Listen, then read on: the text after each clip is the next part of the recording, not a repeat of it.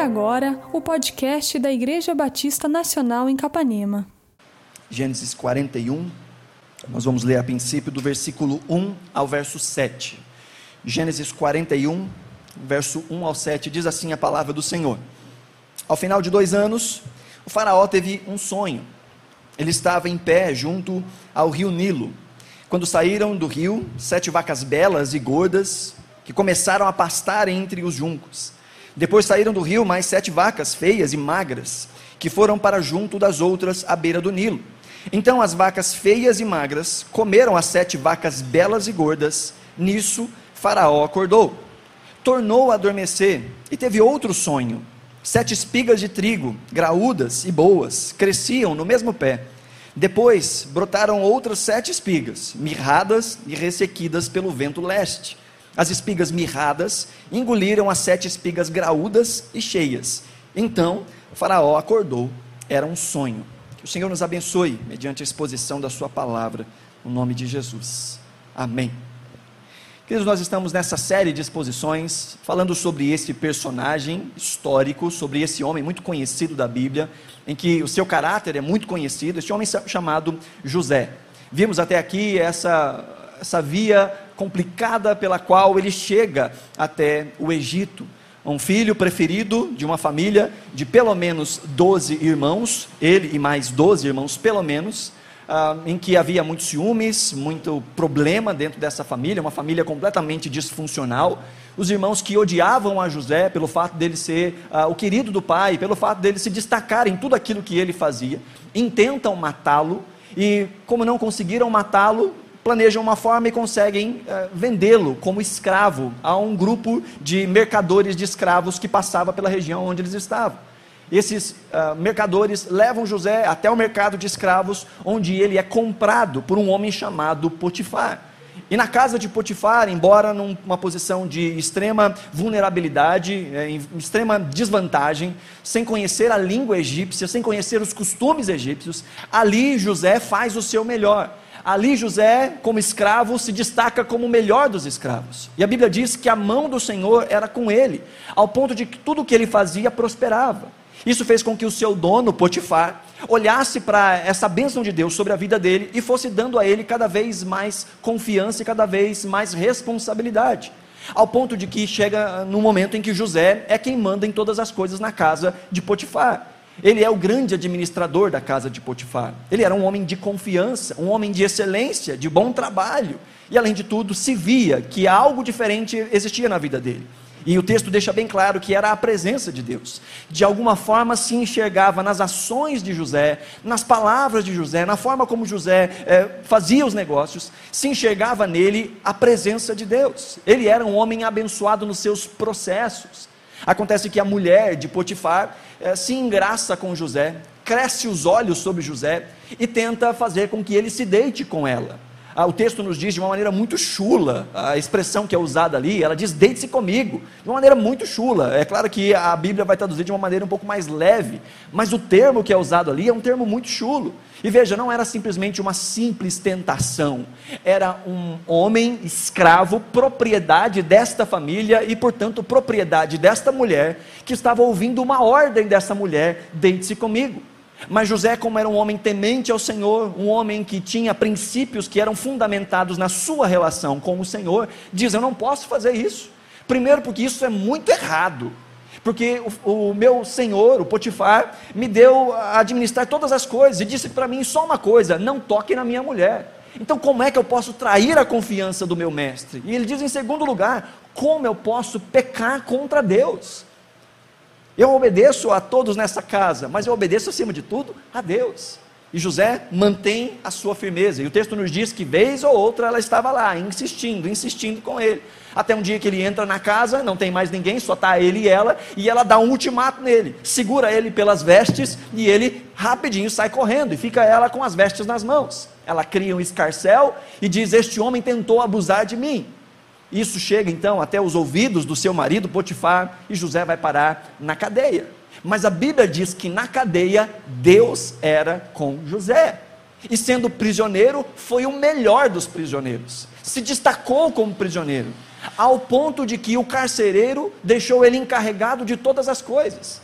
O texto nos diz que o carcereiro não se preocupava com nada, porque José tomava conta das coisas. Mais uma vez, um homem que está passando por situações difíceis, mas que tem dado o seu melhor, independente das circunstâncias. E é nessa cadeia, como nós vimos na semana passada, e foi aí que nós paramos, que dois oficiais de Faraó, o copeiro real e o padeiro real, são presos, e eles têm um sonho cada um.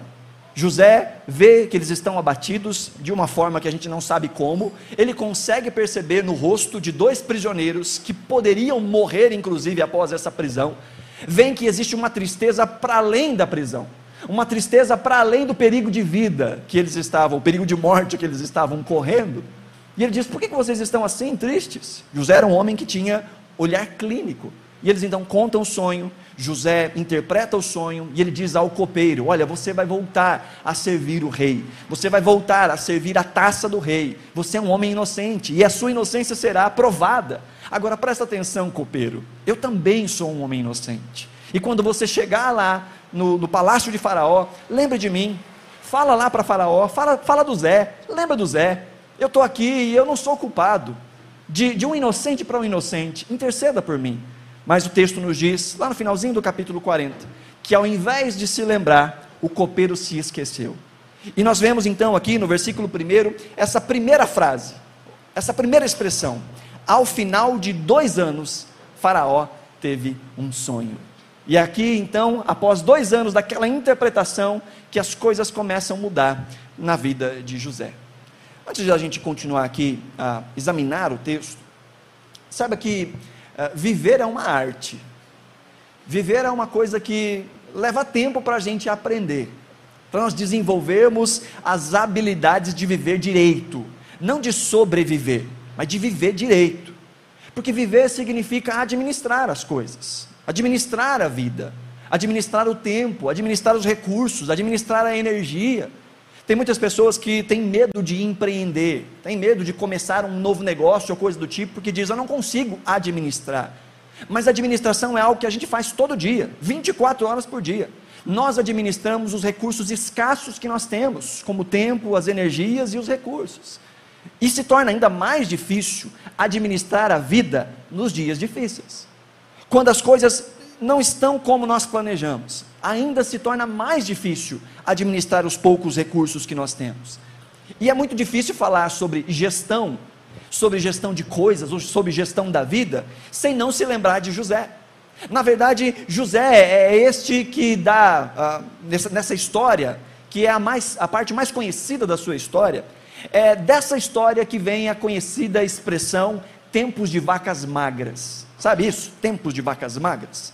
É difícil administrar a vida no tempo das vacas magras. E como é que começa essa história de vacas magras? E aqui nós estamos diante então dessa, desse enigma que é insolúvel para Faraó. Ele tem um sonho, na verdade o texto nos diz que ele tem dois sonhos. Depois José vai dizer: não, esses dois sonhos na verdade são um sonho só. Mas é um sonho meio esquisito, como todo bom sonho, é um sonho esquisito.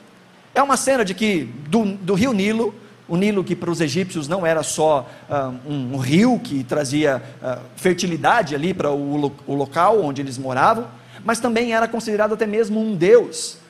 Então é do meio do Nilo que saem essas sete vacas, sete vacas gordas, bonitas, mas depois saem sete vacas magras, feias, mirradas. Mais à frente, quando Faraó reconta esse sonho, ele diz que essas, essas vacas magras comem as vacas gordas e elas continuam magras do mesmo jeito. É um negócio assim meio zumbi, sabe? Meio The Walking Vaca, alguma coisa assim. E tá lá as vacas que comem as vacas magras que comem as vacas gordas. Não só isso, mas um sonho ainda mais esquisito. Pelo menos vaca tem boca. Mas no segundo sonho que Faraó tem, agora são sete espigas feias e mirradas que comem as sete espigas boas e graúdas. Como que isso aconteceu? Eu não faço ideia. Mas lembra, é sonho. É sonho, sonho é esquisito mesmo. Só que Faraó entende que este sonho não é um sonho como qualquer outro. É um sonho que desperta nele uma angústia. O texto nos diz que ele tem o primeiro sonho, ele acorda, talvez sai, vai tomar uma água, sai da cama faraônica, vai até a sala faraônica, liga a televisão, assiste o Fala que eu te escuto faraônico, de repente volta para a cama, vai tentar dormir de novo e tem um segundo sonho, como se fosse a continuidade daquele primeiro. E quando ele acorda, diz o texto, o texto é, é enfático em dizer no versículo 7: então Faraó acordou, era um sonho, era um sonho. Vacas comendo vacas era um sonho, espigas comendo espigas era um sonho. Mas o texto nos diz que esse sonho era um sonho diferente. Nós não vamos repetir, que já falamos sobre isso várias vezes. Esse, esse, é o terceiro par de sonhos que aparece na história. O primeiro par de sonhos, José tem dois sonhos. Depois, na cadeia, ele interpreta dois sonhos. E agora ele está diante de um faraó, ele vai ser chamado à presença do faraó, que também teve dois sonhos. No final, cada um desses pares de sonho apontava para uma mesma situação. Os sonhos de José falavam de uma mesma situação o sonho do copeiro real e do padeiro real falavam de uma mesma situação com dois desfechos diferentes. E agora Faraó tem dois sonhos. No verso 8 nos diz, verso 8: Pela manhã, perturbado, mandou chamar todos os magos e sábios do Egito, e lhes contou os sonhos, mas ninguém foi capaz de interpretá-los. Faraó acorda, assustado com aquilo, incomodado com aquilo, e faz aquilo que era de costume chama o seu conselho. O conselho que era formado por homens que se envolviam de coisas místicas, da religião deles, de leitura de cartas, leitura dos astros, de tentativa de interpretação de sonhos, mas também chama ali os seus sábios, os seus cientistas, os homens mais inteligentes da sua corte para tentar resolver as situações. Eram os poderes místicos e os poderes científicos buscando resolver o que é que estava incomodando o coração de Faraó, numa busca por respostas. Quando o coração está angustiado, a gente busca por respostas. E Faraó está buscando por respostas. Agora, não pense você que nós não vivemos numa cultura em que não existem mais magos do Egito e sábios do Egito. Eles só não são do Egito, mas ainda estão por aí, os magos e os sábios deste mundo. E há muitos que buscam nestes as resoluções para as suas vidas. Há muitos que tentam encontrar nesta cultura e nesse mundo ah, os meios pelos quais vão dirigir a sua vida, vão dirigir a sua história, vão dirigir a sua família, vão dirigir os seus negócios, vão cuidar do seu relacionamento com o marido, com a esposa, com os filhos. Há muitos que buscam sabedoria neste mundo. E embora exista uma lógica que permeia toda a criação e que pode ser compreendida até mesmo por pessoas que não conhecem a Deus, Deus é o autor da vida. E é Ele quem tem de fato os caminhos que são caminhos que conduzem a vida em toda e qualquer circunstância. É aquele que de fato tem caminhos que são caminhos abençoados. Aquele que diz quais são os caminhos para a criação da vida, para a transformação da vida, para a sustentação da vida. Mas ainda há muitos que buscam, nesta cultura na qual nós vivemos, as re respostas. Aqueles que não têm esperança, tudo bem, é o que eles têm. A busca por sabedoria de outros. Mas aqueles que dizem conhecer a Deus, precisam aprender a buscar a Deus para a resolução das suas situações. Não só nas questões espirituais, mas nas questões práticas do dia a dia. Buscar a orientação de Deus. E Faraó está aqui, meio que perdido, buscando respostas. No versículo 9 em diante, nós vemos aí ah, que essa busca continua. Verso 9 diz: Então o chefe dos copeiros disse ao Faraó: Hoje me lembro de minhas faltas. Certa vez o Faraó ficou irado com dois dos seus servos e mandou prender-me junto com o chefe dos padeiros, na casa do capitão da guarda. Certa noite, cada um de nós teve um sonho e cada sonho tinha uma interpretação. Pois bem, havia lá conosco um jovem hebreu, servo do capitão da guarda. Contamos a ele os nossos sonhos, e ele os interpretou, dando a cada um de nós a interpretação do seu próprio sonho. E tudo aconteceu conforme ele nos dissera. Eu fui restaurado à minha posição, e o outro foi enforcado. Aqui o copeiro real se lembra de José. Veja, nós já falamos sobre isso ao longo das últimas uh, ministrações, sobre essa questão de Deus falar em sonhos, Deus falar de maneiras sobrenaturais. Uh, a Bíblia nos fala que Deus fala de maneiras sobrenaturais. Isso no tempo de hoje tem se tornado mais, mais raro, por assim dizer. Porque aquilo que Deus nos fala hoje, Ele nos fala através da Sua palavra. Nós estamos lendo num tempo da história em que a palavra de Deus não estava à disposição do seu povo. Nós estamos lendo o primeiro livro das Escrituras. Então não havia uma escritura pela qual se tomar por base, uma revelação de Deus. Jesus ainda não havia vindo, Jesus ainda não havia explicado sobre o reino de Deus, não haviam coisas é, propositivas sobre pensar a respeito dos caminhos do Senhor. Então Deus usava assim meios sobrenaturais. Embora Deus ainda possa usar meios sobrenaturais para falar conosco, esse já não é mais o jeito uh, geral com, pelo qual Deus fala conosco. Hoje Deus fala conosco através da busca pela Sua palavra. Há muitos que buscam ah, uma palavra sobrenatural simplesmente por preguiça de buscar conhecer a Deus na Sua palavra.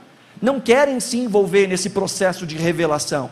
Esperam que alguém que tenha uma caminhada maior com Deus, mais intimidade com Deus, ou seja, tenha o, o telefone privado de Deus, entenda de Deus o que Ele tem para minha vida, e então essa pessoa me fale sem que eu tenha que buscar mais nada.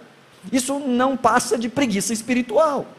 Deus nos chama a uma caminhada de intimidade com Ele, de busca pela palavra dEle. E quanto mais nós conhecemos a palavra, mais nós sabemos como orientar os nossos passos, mais nós conhecemos os princípios que Ele implementou na criação e palavras direcionadas para vivermos a nossa vida. Mas Deus pode sim falar de maneiras sobrenaturais.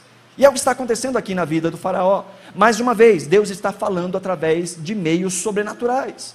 E esse sonho tem uma interpretação. Agora, o copeiro que está diante do faraó diz: Olha, eu, eu me lembro de uma coisa, rei. Me lembro que eu pisei na bola com o Zé. Olha só que coisa interessante. Eu falei isso na, na última semana, ah, da influência que o copeiro e o padeiro exerciam sobre a vida do rei. Veja, o copeiro não faz parte dos magos e dos sábios do Egito. Ele estava lá só servindo um cafezinho. Eu sei lá se tinha café naquela época, mas é só para entender. Ele estava ali para trazer umas bebidinhas para o pessoal. Mas a intimidade que ele tinha com Faraó era tão grande que ele ousa falar para Faraó que ele tem uma solução.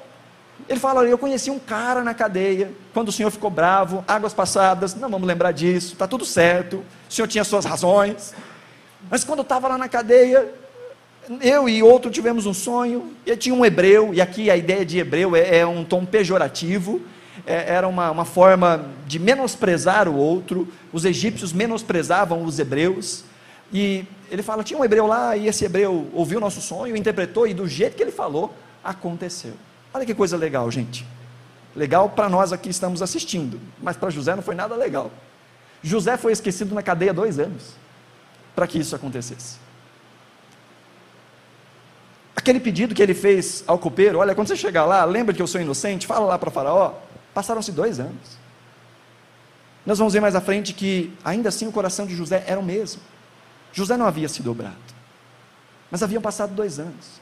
E aqui nós vemos a mão provedora de Deus, a providência de Deus, que se revela às vezes de uma forma que a gente não espera, ou de uma forma que a gente não gostaria que ela se revelasse. Porque muitos pensam que providência de Deus significa que as coisas vão dar bem logo, que as coisas vão funcionar logo. Mas pensa comigo, se o copeiro tivesse saído do cárcere, direto para a casa de Faraó, e lá falasse sobre o Zé, e o Zé fosse solto ali, quem ia interpretar agora o sonho do rei? Onde estaria José agora? Como será que José seria recebido se ele voltasse para a casa dos seus irmãos? Irmãos estes, que o texto vai deixar bem claro mais à frente, ainda estavam mentindo sobre como é que o José desapareceu ainda estavam naquela história de que de alguma forma algum bicho matou José. Eles estavam escondendo do pai até o dia de hoje, 13 anos haviam se passado. Como é que José seria recebido em casa? Será que os irmãos deixariam que ele ah, se aproximasse em casa quando o vissem ao longe? Mas a mão provedora de Deus manteve José no cárcere, ao alcance de Faraó. E ali José manteve o seu coração. Sabe, às vezes as situações complicadas que nós passamos na nossa vida são os meios de Deus nos preservar para coisas maiores. São os meios de Deus nos guardar e nos treinar para coisas maiores. Por isso, aquele que ama e teme a Deus, sabe que, no final das contas, todas as coisas cooperam para o bem. E que mesmo as situações ruins, de alguma forma trarão algum benefício para os filhos de Deus. Ainda que esse benefício seja olhar para os nossos caminhos e não repetirmos os nossos caminhos. Mas os filhos de Deus sabem que Deus está no controle, não só no tempo bom, mas também nos dias maus. E que não existe de fato na vida de um filho, de uma filha de Deus, os dias maus. Existem os dias desconfortáveis, complicados. Mas quando nós estamos do lado de um Deus que é bom, até os dias maus, de alguma forma trazem alguma bondade sobre nós. Leva um tempo para a gente reconhecer isso. Às vezes precisa passar um bom tempo da história para que isso aconteça. José vai reconhecer isso lá na frente. Depois de mais de 13 anos, ele vai olhar para trás e vai dizer: Olha só, não é que Deus estava me guardando? Não é que Deus estava me cuidando? Não é que Deus estava me preparando para tudo isso? Mas veja, José não tem o capítulo 41, 42, 43, 44 e 45 do livro de Gênesis. José só tem o dia a dia. E para José, o que lhe basta é ser fiel ao Senhor, independente dos ambientes nos quais ele está. O texto nos diz então aí no versículo 14: Faraó mandou chamar José, que foi trazido depressa do calabouço. Depois de se barbear e trocar de roupa, apresentou-se ao Faraó. Lembra que nós falamos na semana passada, ou como esse negócio de roupa, essa, essa poesia da roupa na história de José, identifica mudança da história? José, primeiro com aquela roupa espalhafatosa que ganhou do pai, mostrando que ele era alguém superior aos seus irmãos na sucessão das, das posses do seu pai, aquele que ia tomar os rumos da família. Aí essa roupa é retirada e ele vai para uma situação de fundo do poço, literalmente. Depois, na casa de Potifar, ele recebe uma nova roupa. E ali essa roupa é retirada pela mulher de Potifar e mais uma vez ele vai para o fundo do poço. Agora a história está mudando. E dentro do capítulo 41, pela primeira vez, José troca de roupa. Vai ter mais uma troca de roupa mais para frente. Mas aqui ele está mudando de roupa para agora encontrar com Faraó. Não só troca de roupa, como o texto nos diz que ele se barbeia. E na cultura egípcia, se barbear significava tirar todos os pelos do corpo. Você já assistiu filme de egípcio? Ou já viu algumas gravuras? Eles eram carequinhas, não tinham nenhum pelo. Isso por questões de muito calor, uh, por questões de uh, piolhos e tantas outras coisas. Então eles se depilavam completamente ah, os cabelos que tinham no Egito eram cabelos postiços, eram perucas. E quanto mais rica a pessoa, melhor era a peruca dela. E aqui José então está entrando nessa cultura. Tira todos os pelos, troca de roupa e vai se apresentar ali ao Faraó. Verso 15: O Faraó disse a José: Tive um sonho que ninguém consegue interpretar, mas ouvi falar que você, ao ouvir um sonho, é capaz de interpretá-lo. Olha, agora é a hora do Zé brilhar. Agora é a hora. Imagina, 13 anos depois. Essa é a hora dele falar assim: Rei, deixa comigo. Manda no peito que o pai está on. Ele podia falar isso. Mas não falou. José diz no versículo 16: Respondeu-lhe José: Isso não depende de mim, mas Deus dará ao Faraó uma resposta favorável. Olha esse Zé. As situações mudaram, mas o Zé continua temendo ao Senhor. Ele continua confiando em Deus. Ele continua entendendo essa ideia de instrumento e instrumentista. Sabe o que é isso? Instrumento e instrumentista. Tem aqui o violão, bonito, 12 cordas, né, Samuel? 12 cordas. Aí você fala, nossa, como esse violão toca bem. Não, o violão não toca nada. Quem toca é o indivíduo que o pega, no caso, Samuel. Então há uma diferença entre um instrumento, que pode até ser um bom instrumento, mas se você der um bom instrumento na mão de alguém que não sabe fazer nada com aquele instrumento, sabe o que vai sair? Nada. Lembra do Chaves tocando violão? Lembra? Batendo lá, fazendo as badaladas do sino. Você dá um instrumento bom para alguém que não sabe fazer nada, não sai nada. Da mesma forma, se você dá um instrumento mais ou menos na mão de alguém que sabe fazer muito bem, tem uns vídeos que você fica impressionado no YouTube, de gente que toca até com um violãozinho de brinquedo. Alguém perito no negócio, pega um mais ou menos e tira alguma coisa boa. O Zé entende isso. Ele fala, faraó, o negócio não sou eu. O negócio é, é que eu sou só um instrumento. Mas quem pode fazer algo é Deus. José não diz eu tenho a resposta. Eu fico imaginando que enquanto José está falando, o copeiro está só olhando. O faraó fala assim: Eu fiquei sabendo que você interpreta sonho. E José fala assim: Eu não. Aí o copeiro fala: Meu Deus, Zé, errou feio, Zé, errou rude, Zé. Fala com ele. Fala: Eu não posso, rei. Mas Deus pode. Alguém que dá glória ao Senhor, que entende, transfere a glória para Deus. Sabe, gente, que nós vivemos num tempo em que os instrumentos querem mais glória do que o instrumentista que muita gente quer bater no peito e contar as glórias daquilo que fez, daquilo que é, daquilo que faz. E há muitos que, inclusive, às vezes tentam, numa falsa humildade, dizer: não, que é isso, a glória de Jesus. Mas os seus corações estão cheios desse orgulho. José não era assim. José entendia que a sua vida estava nas mãos do Senhor. Entendia que ele era um instrumento. José mostra uma consciência da sua instrumentalidade. José demonstra nessa ação uma humildade, mas não uma humildade mentirosa, uma humildade real. José demonstra nessa situação uma dependência. Se Deus não fizer, nada do que eu fizer vai funcionar. José demonstra nessa situação que a glória deve ser dada somente a Deus. Ele então diz: Eu não posso, mas Deus pode resolver essa situação. Do versículo 17 ao 24, nós não vamos ler, Faraó conta o sonho para José, de novo, a mesma história que nós já lemos no início. Lá no versículo 25, vem então a interpretação do sonho. Verso 25 diz: O Faraó teve um único sonho, disse José. Deus revelou ao Faraó o que ele está para fazer. As sete vacas boas são sete anos, e as sete espigas boas são também sete anos. Trata-se de um único sonho as sete vacas magras e feias que surgiram depois das outras, e as sete espigas mirradas, queimadas pelo vento leste, são sete anos. São sete anos de fome. É exatamente como eu disse ao Faraó. Deus mostrou ao Faraó aquilo que ele vai fazer. Sete anos de muita fartura estão para vir sobre a terra do Egito.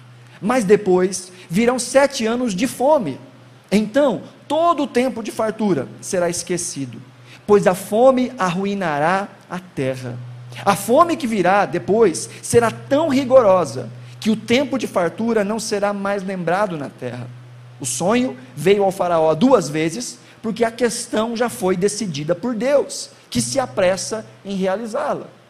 José diz: Olha, não foram dois sonhos, rei, foi um sonho só. O fato de você ter sonhado duas vezes é que Deus está dizendo: isto vai acontecer. Deus lançou um decreto e o decreto dele vai se cumprir. Olha que coisa, gente. Quando nós olhamos para isso, pode passar na nossa ideia somente um homem falando com outro homem sobre interpretações de sonhos. Mas lembra, José era um escravo acusado de um crime prisioneiro, que está falando com o homem mais poderoso do mundo. A esta época, o império que dominava o mundo era o império egípcio. E José está diante do homem mais poderoso do mundo.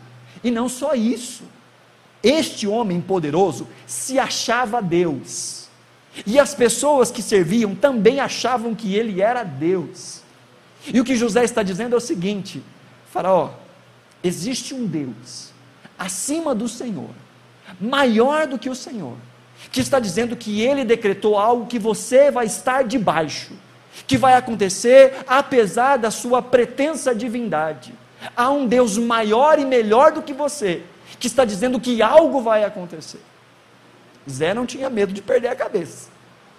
E ele, de maneira corajosa, interpreta o sonho e fala a verdade ao rei. Não só isso, essa primeira parte é a parte uh, da revelação. José tem aqui uma palavra de revelação. José ouve o sonho e interpreta o sonho. Mas do versículo 33 até o versículo 36, nós ainda não vamos ler, mas do versículo 33 até o 36, José não dá só uma palavra de revelação, ele dá uma palavra de sabedoria. Até o versículo 32, o que José está fazendo é interpretar de maneira sobrenatural aquilo que Faraó sonhou. Ele recebeu uma palavra de Deus e ele está interpretando o que Faraó sonhou. Mas do versículo 33 em diante, é o Zé que está falando. Aquilo que ele vai propor ao rei é algo fruto da sua sabedoria. Sabedoria essa que sim, é fruto da graça de Deus sobre ele, mas também é essa, essa, essa caminhada que ele teve, essa caminhada que ele desenvolveu. E esses três versículos, do versículo 33 ao 36, nós vemos aqui uma, uma aula de administração. E essa aula é tão grande que hoje nós estamos dando início a uma série de exposições, dentro da série de exposições E Agora José, sobre a administração da vida em tempo de vacas magras. Porque aqui há muita sabedoria. José diz no versículo 33, é a primeira pérola de sabedoria dele. Primeira coisa que ele fala para o rei. Ele não se atreve só a interpretar, mas a dizer o que o rei tem que fazer. Verso 33 ele diz: Procure agora o Faraó, um homem criterioso e sábio, e ponha-o no comando da terra do Egito. Olha, esses versículos nós vamos gastar um tempo nas próximas semanas neles, pensando sobre a administração da vida e também falando sobre a administração financeira, que esse, esse texto nos dá muita margem para isso. Essa aqui é uma aplicação da administração na vida, num problema real que está acontecendo ali. E José diz que a primeira coisa que tem que acontecer é urgência. José diz: Olha, vão vir tempos de muita fartura, sete anos de muita fartura, e depois sete anos de grande escassez. E o que ele diz agora para Faraó é: procure agora o Faraó um homem criterioso que ponha no comando da terra do Egito. José está dizendo: olha, este problema precisa ser resolvido agora. A ação que tem que ser tomada tem que ser tomada agora. Tem gente que só toma ações quando parece que já não tem mais o que fazer, né? Tem gente que escolhe agir quando a coisa se torna já quase que irreconciliável. José está dizendo: olha, o tempo de agir é hoje, antes até mesmo da fartura. Não deixe, não adie as decisões importantes que você tem que tomar na sua vida. Não deixe para depois. Ah, não, depois eu me preocupo com isso. Não, estou muito novo para pensar na minha aposentadoria. Deixa, deixa que lá no futuro eu penso sobre isso. Tem muita gente que hoje olha para trás e fala assim: por que eu não pensei isso lá atrás? Porque eu não comecei lá atrás. Não deixa para o futuro, começa hoje, toma a rédea da, da sua vida hoje. E para aquele que nasceu de novo, para aquele que ama e teme a Deus, tomar as rédeas da vida significa render o controle da vida nas mãos do Senhor. Tomar as rédeas da vida significa intencionalidade, significa não somente sobreviver, é não viver na filosofia do Zeca Pagodinho, deixa a vida me levar, a vida leva eu. E há muito crente que vive assim, mas deixa rolar, deixa passar. O que José está dizendo é: Faraó, Tome as rédeas, tome o controle. Uma pergunta para você: o que você faria se você soubesse que depois de dias muito bons viriam dias muito difíceis na sua vida? Quais seriam os planos que você teria? Quais seriam as ações que você teria? Você planejaria? Você gastaria tempo pensando o que, eu vou fazer agora para tentar poupar tempo, recursos, esforços, energia, para quando chegar esse dia difícil eu ter de onde tirar? Você pensaria assim? Não? Então, deixa eu dizer uma coisa para você que talvez você não saiba. Essa é a vida. A vida é uma sucessão de dias bons e dias ruins. Já falei isso várias vezes. A questão não é se os dias difíceis chegarão. A questão é quando é que eles vão chegar. É certo na vida que nós vamos passar por dificuldades. Aquele que entende isso, vive com prudência. Aquele que entende isso, planeja a sua vida, não só sobrevive, não só reage às demandas da vida, ao contrário, ele planeja, ele pensa, ele toma as rédeas dos seus passos nas suas mãos, ele não deixa que outros decidam por ele, ele não deixa que as suas respostas sejam simplesmente a reação àquilo que os outros fazem. Ele tem um caminho, ele tem um plano, ele tem um alvo. E se este homem, esta mulher, é um filho de Deus, ele sabe que estes caminhos são dirigidos pelo Senhor. Ele busca em Deus as orientações para administrar a sua vida, para administrar os seus negócios, para administrar a sua família, para administrar a criação dos seus filhos. Ele não espera o dia mal. Ele não espera as coisas ficarem incontroláveis para então correr para a igreja e então orar pelos seus filhos. Ele toma a decisão hoje de criar os seus filhos no caminho do Senhor, fazer o seu melhor. Ele não espera a, a empresa entrar numa crise financeira absurda para então correr e se ajoelhar e dizer: Senhor, salva a minha empresa. Ele toma decisões hoje. Ele se assenta, ele faz os cálculos, ele vê se ele não está gastando mais do que ele está ganhando. Ele toma atitudes sábias hoje, porque dias bons passam. E se há um equívoco dos maiores que a gente pode pensar na vida, nos dias bons, é pensar que os dias bons duram para sempre. Esse é o pior equívoco que, que alguém pode cometer. Que no meio das situações agradáveis, eu não falo nem de fartura, tá? Eu estou falando no dia normal, no dia comum, no dia que não tem crise. É loucura achar que os dias maus não virão. Então, se a gente sabe que um dia vem a dificuldade, por que não nos prepararmos o máximo que nós pudermos? Por que não buscarmos ao Senhor, buscarmos as orientações de Deus, de como administrarmos a nossa vida, para que nós não sejamos aqueles que vão colocar mais problema diante de nós? Dificuldades virão. E por que nós somos estes que às vezes fazem com que essa dificuldade seja ainda pior? Porque muitas das dificuldades somos nós que trazemos sobre a nossa vida por falta de planejamento e por falta de atitude. José está dizendo: a melhor coisa que você pode fazer, Faraó, é agir agora. Não espere. As decisões importantes, tome agora. Tome as rédeas da vida nas suas mãos. Aquele que ama a Deus sabe que tem que render a sua vida nas mãos do Senhor. Ele diz não só isso, não só a ideia de não adie as decisões, mas ele diz também: seja intencional. Tenha atitudes intencionais tenha atitudes pensadas, tenha comando, mão forte, pulso para dirigir, não para ser dirigido. Ele diz, mas nos moldes corretos. Não basta só agir. Ele diz, tem que agir do jeito certo, nos moldes corretos. Então o que ele diz aí no versículo 33 de novo? Ele diz: procure agora o Faraó, um homem criterioso e sábio, para administrar bem tanto as vacas gordas como as vacas magras, é necessário ser criterioso e sábio. Ou pelo menos dar ouvidos a pessoas criteriosas e sábias. É nessa hora que nós temos que perguntar qual é a nossa fonte de orientação. A quem nós damos ouvidos? Até aqui, Faraó dava ouvidos aos magos e aos sábios desse mundo. E ainda há hoje cristãos que continuam dando ouvidos aos magos, ainda que esses magos sejam evangélicos, e aos sábios desse mundo, e não a Deus. José diz: procure um homem que seja criterioso. E quem é esse homem sábio? Quem é esse homem criterioso?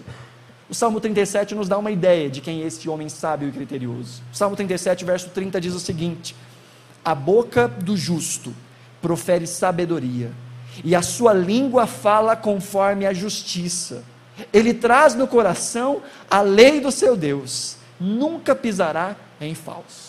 Este é o retrato daquele que tem a sabedoria na sua boca. Este é aquele que profere a sabedoria, aquele que é justo. E quem é esse justo? O texto continua dizendo no verso 30 que fala conforme a justiça que deixa com que as coisas que saem da sua boca não seja simplesmente aquilo que vai afagar o coração do outro, mas aquilo que é justo de se dizer. Sabe que tem muita gente que não gosta de andar com gente justa? Porque gente justa fala a verdade. Gente justa fala muitas vezes as coisas que a gente não quer ouvir, que é incômodo. E um dos equívocos comuns nesse momento de tomada de decisão é, primeiro, não ouvir a ninguém. Principalmente quando as coisas estão ruins não ouvia ninguém. Ninguém tem nada a ver com a minha vida. Cada um cuide da sua vida. Ninguém tem nada a ver com os meus problemas. Da minha vida cuido eu. Já ouviu essa frase? Não vou perguntar se você já disse essa frase, tá? Estou perguntando se você já ouviu essa frase. Da minha vida cuido eu. Aham. Belo serviço está acontecendo. Aquele que bate no peito no meio da crise e diz: Da minha vida cuido eu, só está mostrando ignorância. Porque é pelo fato de da sua vida cuidar você somente, que muitas vezes as coisas chegam nesse momento, nessa crise. Aquele que sabe das suas incapacidades, está aberto a procurar ajuda. Mas nós vivemos num mundo egoísta, em que os sábios desse mundo e os magos desse mundo dizem que você tem que ser egoísta, pensar só em você, pensar só naquilo que te faz bem. Deixa eu te dizer uma coisa, talvez você ainda não tenha percebido. Nem sempre aquilo que te parece fazer bem, de fato faz bem. Nem sempre aquilo que é confortável é bom. Nem sempre aquilo que é de fato bom produz bem-estar. Às vezes, para ficar com aquilo que é bom, a gente tem que abrir mão do bem-estar. Às vezes, para fazer o que é bom, a gente até se incomoda. Mas aquele que entende que deve caminhar de maneira correta e justa, esse faz aquilo que é necessário fazer. E aquele que busca sabedoria na boca do justo, sabe que na boca do justo não vai ouvir um simplesmente vai ficar tudo bem. Às vezes ele vai ouvir você precisa se arrepender dos seus pecados. Às vezes ele vai ouvir você precisa voltar lá e pedir perdão. Você precisa baixar a sua cabeça, engolir o seu orgulho e mudar de atitude. Às vezes é isso que o justo vai dizer. Mas a gente não gosta de ouvir os justos. Costumo dizer que às vezes a gente olha para o espelho e o espelho mostra algo que a gente não queria ver, e ao invés da gente consertar, a gente quebra o espelho. É mais fácil. E há muitos que às vezes estão sendo confrontados pela palavra para uma transformação, e o que fazem? Se afastam da palavra. Não querem ser confrontados, ao invés de mudar a vida, se afastam da palavra. E continuam a viver numa vida a caminhos destrutivos sobre caminhos destrutivos, só descendo a ladeira, só na banguela. José está dizendo: para viver a vida, administrar direito, é preciso ser sábio e criterioso. E quem é o sábio, quem é o criterioso? Aquele que é justo. Aquele que busca a justiça, mas não a justiça própria. O texto ainda nos diz lá no Salmo 37, versículo 31, ele traz no coração a lei de Deus. A sua justiça não é uma justiça própria, é uma justiça que emana das Escrituras. É uma verdade que não é uma verdade simplesmente baseada no, no eu acho, é uma verdade que é baseada naquilo que está revelado na palavra. Esse é o justo. E não só isso, a última frase aí, coloca de novo aí, por favor, Aline, o Salmo 37, lá, versículo 31. A última expressão que aparece ali, nunca pisará em falso. Nunca pisará em falso. A ideia aqui dessa última expressão não é nunca vai errar. Não é alguém perfeito, porque gente perfeita a gente sabe que não existe. A tradução literal desse nunca pisará em falso seria algo como não comete erros bobos. Não é alguém que vive de infantilidade. Este é o sábio. É aquele que até erra, mas não erra em coisa besta. É aquele que sabe agir e que não fica vacilando com bobagem. Sabe, se você quer conselhos de alguém sobre, sei lá, administração financeira, Procure alguém que não esteja todo enrolado nas suas finanças. Você quer alguém que te aconselhe sobre família? Procure alguém que tenha uma família alicerçada, sólida, que tenha sim os seus problemas, como todos nós temos, mas que demonstre uma solidez, um respeito, um amor pelo seu cônjuge, pelos seus filhos. Nós procuramos gente que ama a Deus e que não fica se envolvendo em quedas bobas. Qual é a fonte da nossa orientação? A quem nós temos ouvido? José é o retrato desse homem criterioso. José é o retrato desse homem sábio. O texto de Provérbios vai dizer que o temor ao Senhor é o princípio da sabedoria. E quem é José? Um homem que teme ao Senhor. Veja, José sai da cadeia e a primeira coisa que ele fala para Faraó é: Eu não posso, mas Deus pode. José não mudou.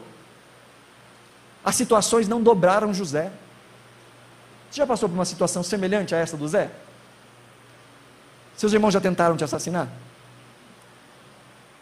Você já foi vendido como escravo? E depois, fazendo as coisas certas, acusado de um crime que não cometeu indo parar no fundo de uma cadeia? Zé foi. E sabe de uma coisa? Ele continuou o mesmo. O mesmo amor, o mesmo temor por Deus, a mesma confiança, a mesma fé inabalável. Esse é o Zé. A Bíblia, inclusive, vai nos dizer mais à frente nesse texto que Faraó viu que nele havia o Espírito Divino. De alguma forma, no jeito que o Zé falou, deu para ver que ele era um cara de Deus.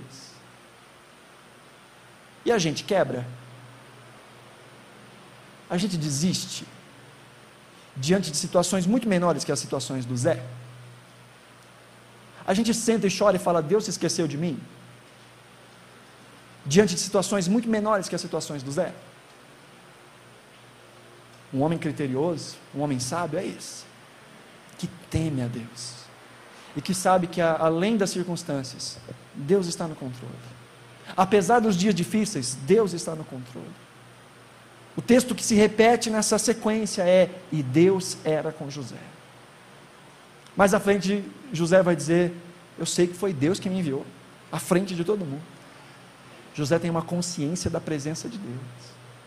O problema é que muitas vezes a gente se esquece da presença de Deus e para para murmurar, pensa em desistir. Ah, servir a Deus para quê? Ah, ir na igreja para quê? Olha como está a minha vida. Olha as dificuldades da minha vida. Para que servir a Deus? Aprende com Zé. Não foi dobrado pelas circunstâncias. José é um exemplo deste homem criterioso. Não só por questões inatas, não só pela sua capacidade inata, mas José fez faculdade. Isso aqui são 13 anos, tá? Desde que ele foi vendido. 13 anos depois. José já viu de tudo. E José aprendeu nos dias bons e nos dias maus. José fez a faculdade da vida. José viu as coisas se desenrolando diante dele. José administrou as ovelhas do pai. Administrou a grana de Potifar. Administrou os prisioneiros naquele calabouço. José é alguém que foi experimentado pela vida e aproveitou cada oportunidade que teve para aprender.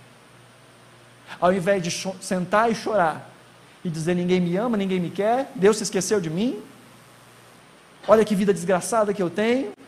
Onde está Deus? Ao invés de fazer isso, ao invés de se vitimizar, ao invés de simplesmente reclamar, José pegou os limões que Deus deu na mão dele e fez uma limonada suíça. José aproveitou as oportunidades e desenvolveu não só habilidade, mas desenvolveu caráter. Nós nos lembremos que as situações que Deus permite que venham sobre nós, elas também aprimoram o nosso caráter. Dos versos 34 até o 36, nós não vamos ler agora, vai ser para uma para um outro momento, mas vemos aí muitos princípios de administração, vemos aqui princípios de uh, planejamento financeiro, vemos aqui princípios de uh, controle do excedente, vemos tantas outras coisas que nós vamos ver mais para frente. Mas o que eu quero que a gente atente no final dessa mensagem, versículo 37 em diante, diz assim: O plano pareceu bom ao Faraó e a todos os seus conselheiros. Por isso, o Faraó lhes perguntou: Será que vamos achar alguém como este homem, em quem está o Espírito Divino? Disse, pois, o Faraó a José: Uma vez que Deus lhe revelou todas essas coisas, não há ninguém tão criterioso e sábio como você. Você terá o comando do meu palácio, e todos, e, e todo o meu povo se sujeitará às suas ordens. Somente em relação ao trono serei maior que você. E o Faraó prosseguiu: Entrego a você agora o comando de toda a terra do Egito. Em seguida, o Faraó tirou do dedo o seu anel de selo e o colocou no dedo de José. Olha aí a expressão: mandou vestir linho fino e colocou uma corrente de ouro em seu pescoço. Também o fez subir em uma segunda carruagem real, e à frente os arautos iam gritando: Abra um caminho! Assim, José foi posto no comando de toda a terra do Egito. Disse ainda o Faraó José: Eu sou o Faraó, mas sem a sua palavra, ninguém poderá levantar a mão nem o pé em todo o Egito. José agora foi promovido. Agora José vai ficar com essa roupa. Mudou de roupa, agora roupa de linho fino. E é com essa roupa que ele vai ser sepultado. Acabou a luta do Zé. Agora, depois desses 13 anos de faculdade, ele já foi preparado para aquilo que Deus tinha para ele. E sabe de uma coisa? O Zé passou no teste. Ele aprendeu, ele se desenvolveu. E agora ele vai trazer libertação para todo o Egito, vida para todo o Egito, inclusive para as nações ao redor, inclusive para os seus próprios irmãos, porque ele foi exercitado. E ao invés de reclamar, ele aprendeu Ao invés de reclamar, ele viveu como um homem criterioso e como um homem sábio. O texto nos diz aqui que Faraó então coloca um anel de selo no dedo dele, ou seja, tudo aquilo que era oficial ia ter que passar primeiro pelo José, e ele ia sancionar. Faraó disse: ó, só no trono, só quando eu sentar ali na cadeira, aí eu sou maior do que você. Quando eu estiver ali decidindo, aquilo que é chamado de ex-cátedra, quando se assenta para promulgar um decreto, só ali eu sou maior do que você. Fora isso, nós somos iguais. É. Você tem autoridade sobre todas as coisas. E quando eu olho para esse texto, o que me vem à mente é que Faraó, ao invés de acolher os princípios e a sabedoria dos magos e dos sábios desse mundo, escolheu a sabedoria de Deus. Escolheu dar ouvidos a Deus. Através desse instrumento, sim, através de José. Mas ele escolheu a sabedoria que vem de Deus. E diante das nossas crises, dos nossos dilemas, a quem nós damos ouvido? E mais difícil ainda, e nos dias bons, a quem nós damos ouvidos? Porque é fácil, no dia da crise, é fácil correr para Deus e dizer: Senhor, e agora? Conserta o que eu quebrei. Mas e nos dias bons? E quando tudo vai bem? Essa era a história de Israel. Quando tudo ia bem, eles se esqueciam de Deus. Viviam como todo mundo vive. Seguiam os rumos que todo mundo segue não eram diferentes em nada do resto do mundo. Mas quando vinha a dificuldade, vinham os problemas, vinham as crises, agudas crises, eles lembravam: Eu sirvo a Deus. E eles corriam para Deus, e eles clamavam a Deus, e eles se comprometiam com Deus, e eles diziam: Agora vai, agora eu vou me comprometer com o Senhor. E essa história continua acontecendo. Essa história continua acontecendo. Na hora da crise, corre para Deus e diz: Senhor, agora eu entendi, e eu vou me comprometer contigo, Senhor. Eu prometo, Senhor, se eu resolver esse negócio para mim, eu não falto mais em um culto. Eu prometo, Senhor. Agora sim eu vou orar todo dia. Vou orar na igreja, vou orar no monte, vou orar na rua, vou orar com os irmãos, vou orar num grupo do WhatsApp, vou orar em todo tempo, Senhor. Agora eu prometo, eu vou ler as escrituras, eu vou buscar aprender, vou fazer até uns cursinhos de teologia por aí, Senhor. Eu quero muito conhecer a tua palavra, mas isso é num dia difícil. E quando a crise passa e se resolve, ou quando ela não passa e nem se resolve, aí se esquece de Deus. Aí não tem tempo. Conta-se uma história, e é só uma história, tá bom? Que Deus, quando chamou Noé para construir a arca, ele também chamou um homem chamado Jacó para construir uma arca. E ele falou a mesma coisa que ele falou para José, ele falou para Jacó: constrói uma arca para mim que vem dilúvio pela frente. E diz que ele então começou a arrumar as madeiras. E ele percebeu que era complicado esse negócio de madeira, então ele montou uma madeireira. E começou a trabalhar com as madeiras. E aí ele começou essa logística de trazer madeira de todos os lugares para a sua madeireira, e ele percebeu que isso era complicado. Então ele montou uma transportadora para transportar madeira. E aí ele já estava com duas empresinhas, difícil de gerir, e ele começou a ver que era difícil de administrar, então ele montou uma administradora da madeireira e do, dos transportes. E na hora que ele já tinha resolvido essas coisas, veio o dilúvio e ele ficou. Porque ao invés de fazer o que ele devia fazer, ele começou a dar desculpas. Ele começou a se envolver com coisas que não faziam parte daquilo que Deus tinha pedido para ele fazer. Ele começou a crescer os olhos daquilo que ele havia recebido. E às vezes há muitos que vivem assim, viu? Que oram e pedem ao Senhor: Senhor, me dá um trabalho, me dá um emprego, Senhor. E ficam naquela, aquela pindaíba, naquele problema, e oram e são tementes a Deus e se entregam ao Senhor. E aí vem o emprego. E aí daqui a pouco já não tem mais tempo para mais nada. Não tem tempo para Deus, não tem tempo para a família, não tem tempo para a sua devoção. Muitos que oram e falam: Senhor, eu quero um companheiro, uma companheira, eu quero casar, eu ter filhos. Aí Deus manda o varão ou a varoa, e é tanta varoagem que não sobra tempo mais nada, não sobra tempo para Deus, não sobra tempo para oração, não sobra tempo para as Escrituras.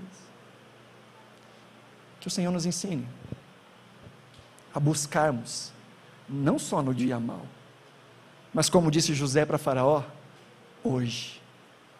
Tome as rédeas da vida hoje. Sirva a Deus hoje. Busque conhecer os caminhos de Deus hoje. Faraó, um homem pagão, que se achava Deus e que adorava mais dois mil deuses, escolheu ouvir a voz de Deus. Escolheu seguir os caminhos do Senhor, pelo menos nessa situação. E nós, filhos de Deus, a quem nós temos dado ouvidos? A título de aplicação, que nós podemos aprender com este trecho que nós meditamos hoje, é aprender com Zé a passar pelas adversidades sem perder o coração, sem se dobrar, mantendo o coração e mantendo a fé em Deus.